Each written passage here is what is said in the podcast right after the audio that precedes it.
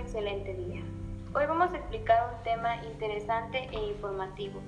Fármacos que afectan la velocidad de movimiento dental durante el tratamiento ortodóntico. Presentado por la alumna Joerly Estefanía Gutiérrez Tobilla y su servidora Stephanie Saldaña López. A manera de introducción, el tratamiento ortodóntico implica el uso y control de fuerzas que producen remodelación de tejidos dentarios y peridentarios. Estos tejidos expresan grandes cambios microscópicos y macroscópicos, al ser expuestos a distintos grados de magnitud, frecuencia y duración de fuerza. En la respuesta tisular al estímulo ortodóntico, varios tejidos se ven contemporáneamente afectados. Esto implica una serie de reacciones celulares y la intervención de múltiples factores que pueden modificar el éxito y las expectativas de terapia. La edad, la presencia de enfermedades óseas y el consumo de fármacos pueden afectar el metabolismo óseo. Son factores del paciente que pueden alterar la efectividad del tratamiento. El objetivo de este podcast es describir algunos de estos factores y su efecto sobre la remodelación de tejidos y el movimiento dentario ortodóntico. A continuación profundizaremos más sobre el tema. La aplicación de las fuerzas utilizadas para el movimiento dental causa una inflamación local, incrementando la permeabilidad vascular y estimulando infiltración celular. Así linfocitos, monocitos y macrófagos se infiltran en el tejido inflamado, donde las prostaglandinas son liberadas. Las prostaglandinas promueven la resorción ósea, no solo por el incremento en el número y el tamaño de los osteoclastos, sino también por estimulación de los existentes.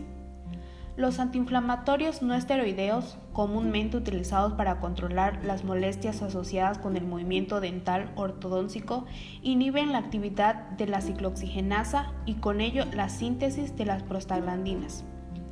Esto a su vez puede afectar el mecanismo del movimiento dental, dando como resultado una inhibición del remodelado óseo.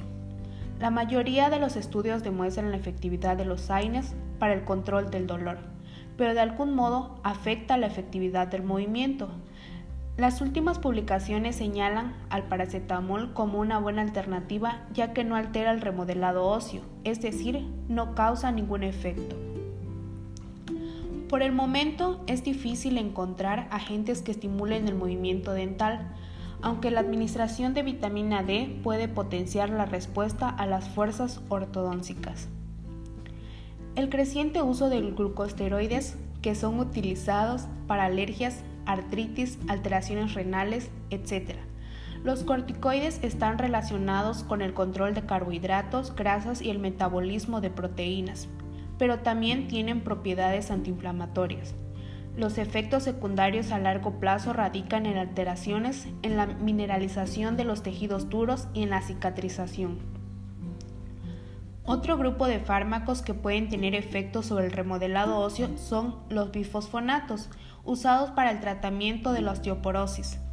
La mayoría de las drogas usadas para su tratamiento de antirreabsorción ósea, lo que retrasa la fase destructiva del remodelado óseo. Esto indicaría que los bisfosfonatos pueden inhibir el movimiento dentario y retardar el tratamiento ortodóntico. Estudios han establecido que el uso de bifosfonatos aumenta el riesgo de osteonecrosis, asociado a procedimientos quirúrgicos complementarios al tratamiento ortodóntico.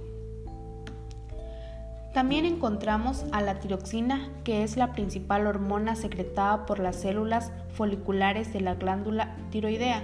Se emplea como medicamento de reemplazo hormonal en caso de deficiencia. Se ha demostrado que la administración de L-tiroxina aumentó significativamente la cantidad del movimiento dental y el grado de reabsorción radicular disminuyó con la administración de este medicamento.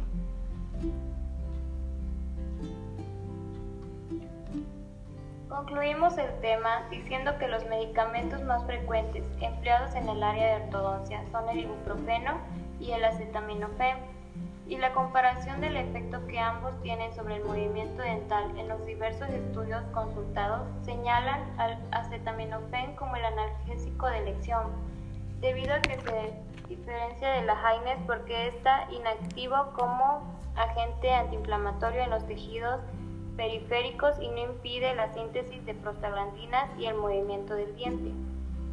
Actualmente es común el uso de analgésicos durante el tratamiento ortodóntico y es menester que el profesional de la salud esté plenamente capacitado a la hora de prescribir el fármaco que se amerite en cada situación. Llegamos al final de nuestro podcast. Esperamos que la información dada haya sido de su agrado, así como de mucha importancia.